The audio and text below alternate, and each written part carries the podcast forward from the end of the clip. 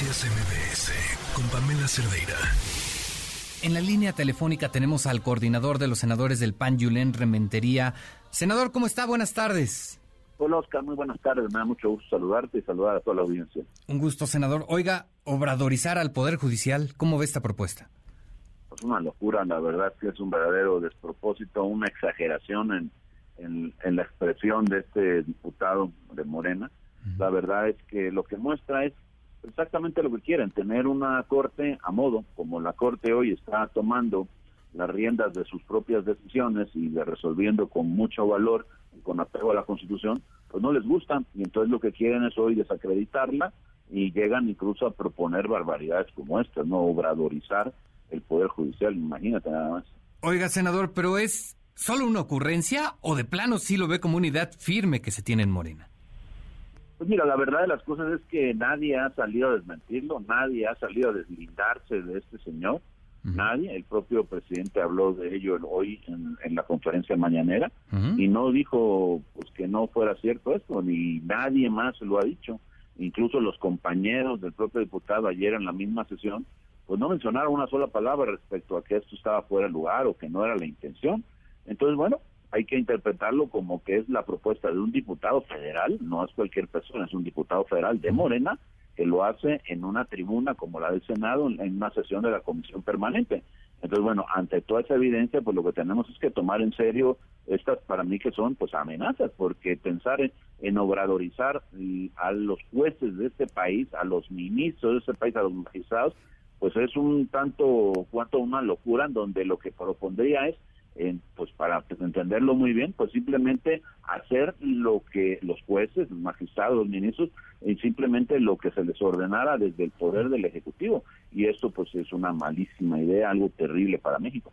Oiga, senador, hemos visto que a Morena no le gusta la transparencia, pero tampoco al parecer la división de poderes, ¿no? Tal cual, me parece a mí de la transparencia, hemos, hemos hablado mucho, hemos dicho pues que el INAI justamente no logra tener su quórum suficiente para sesionar válidamente, porque en Morena no han querido eh, pues aprobar los nombramientos cuando ya está todo listo, cuando hay un dictamen, y todo porque el presidente así se los instruyó, eso es, hay que decirlo tal cual, claro, ¿no?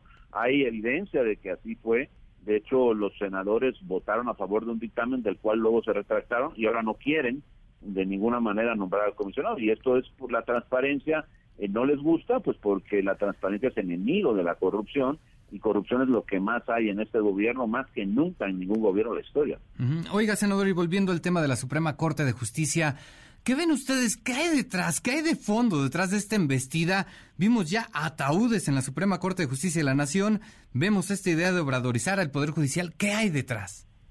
Pues hay la intención prácticamente de destruir al Poder Judicial, a la Corte, de demeritarlo, desacreditarlo, de buscar por todos los medios de ganar la opinión pública para llevar a cabo esta locura de hacer a, los ministros por elección popular cuando lo que se tiene que hacer es pues aquellos que tengan más méritos, que sean grandes juristas, que sean responsables, que tengan experiencia, que tengan además pues una, un historial intachable. Eso es lo que debiéramos de buscar y no hacerlo simplemente a que tenga más votos, porque eso lo que hace es pues hacerlos vulnerables a los que ganan y tendrían que estar más dependientes de la parte política que de la parte jurídica y eso desde luego que no es sano para nuestro país. Entonces me parece que lo que hay detrás es buscar que esto vaya adelante y tratar de atacarlos para tratar de demeritarlos y nosotros lo que tenemos que hacer es pues defenderlos, la verdad de las cosas y reconocerles su trabajo y además su trabajo valiente que han venido desarrollando en los últimos meses sobre todo. Ok, oiga senador, pero más allá de esta amenaza, dice usted, de esta idea, ¿ustedes estarían a favor de una reforma profunda al Poder Judicial? Nosotros estamos a favor de que la podamos revisar, todo es perfectible todo, absolutamente todo. Lo que no se puede pensar es en estas locuras de que ahora, pues de repente, pues los jueces sean y los ministros sean electos por voluntad popular, cuando nunca en la historia del país ha sido así, por más que digan otra cosa, nunca ha sido así. Y, y por otro lado, me parece que ahí quedarían de lado las verdaderas cualidades que debe tener un ministro, un juez, un magistrado, el, el conocer de leyes, el tener una currícula intachable, el tener pues, experiencia, cosas que deberían de valorarse en, el mérito que tengan para poder ser considerados. Oiga, senador, eh, se lo pregunto así, permítame preguntárselo así. ¿Hay que limpiar a la Corte de privilegios? Yo lo que creo es que hay que revisarlos. Me parece que sí, hay que revisarlos. Y si hay algún exceso, pues revisarlo.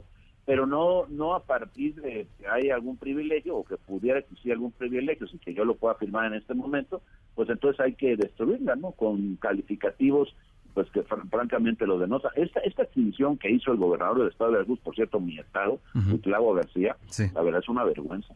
Es algo que él más bien se debería dedicar a hacer lo suyo en Veracruz y no venir a pues a, arengar contra la corte porque además comete violencia política en razón de género contra la ministra bueno luego violencia por supuesto y promueve la apología del delito con todo lo que se hizo los péretros eh, todo esto que llevaron a cabo el, el, sábado pasado me parece que está totalmente fuera de lugar y eso bueno pues no lo debiéramos de permitir nadie en este país. A la corte que es un poder autónomo por cierto más bien es otro poder es parte del estado mexicano es al final uno de los tres poderes, el poder judicial, pues que lo que permitir que venga y los ataquen así, pues francamente no es algo que nuestro país debiera pasar ni debiera permitir la autoridad, la del ejecutivo, que es quien tiene a su cargo, pues en todo caso las fuerzas eh, del orden para pues imponer el orden y evitar este tipo de desvanes.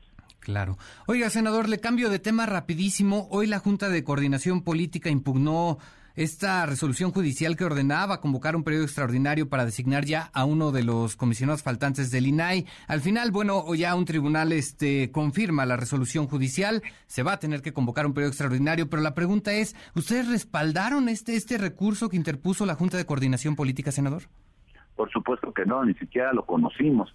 La verdad es que eso lo que muestra, Oscar, es la intención de no nombrar a los comisionados del INAI, porque no quieren al INAI porque no quieren transparencia, porque lo que quieren es seguir ocultos y poder llevar a cabo pues todos los actos de corrupción que han sido tan tan grandes y desde luego tan numerosos en este país en las últimas fechas. Entonces, bueno, no lo conocíamos de ello, por supuesto que Nunca se les informó de este recurso de queja que se iba a interponer, senador. No, porque al final hubiéramos estado totalmente en contra. Lo que hay que hacer es allanarse a la resolución de la Corte, convocar al periodo extraordinario y desde luego nombrar a los comisionados y darle vida orgánica, normal, eh, legal al propio INAI. Que al final, senador, se les, ha, se les ha estado ocultando, particularmente a la oposición, mucha información sobre este tema del INAI, ¿no? Nosotros hemos pedido, Oscar, que bueno me lo preguntas, hemos pedido en ocho ocasiones, y ayer fue la novena, ya nueve ocasiones, de manera eh, o sea, formal, por escrito, pues, tenemos los acuses de recibo, en donde hemos solicitado la información de las actuaciones de, de los juzgados y desde luego las que ha tenido el Senado. Bueno, pues lo que decidieron respondernos que reservaban la información en la Comité de Transparencia, en la Unidad de Transparencia del Senado, lo que hizo fue eso, en lugar de entregarnos la información, es un verdadero despropósito y es una clara intención de manipular la información, solamente porque tienen mayoría, eso ya debería de haberse acabado en este país. Tan demócratas que se dicen, pues debían demandar la información a todos los que la necesitamos, a todos los que queremos saber qué es lo que está pasando. Perfecto, pues ya veremos qué es lo que ocurre, senador. Por lo pronto, pues ya hay un nuevo emplazamiento para sacar adelante por lo menos un nombramiento de los que están pendientes la próxima semana. Me imagino que ustedes pues van a exigir que esto se lleve a cabo. Pues sí, la verdad es que sí, lo haremos nuevamente. Hemos exigido ya en varias sesiones, llevamos, me parece que 54 días, si no mal recuerdo, en este país en INAI, sin poder tener acceso a la, a la información, a la transparencia, y pues hay que acabar con ello. Hay que buscar que ya esto termine, este periodo de oscurantismo en la información en nuestro país, y podamos nuevamente volver a la normalidad. Perfecto, pues veremos qué es lo que ocurre. Senador, le agradezco mucho su tiempo. Al contrario, Oscar, muchas gracias a ti. Un saludo a todo el auditorio. Muy buenas tardes. Buenas tardes. Noticias MBS con Pamela Cerdeira.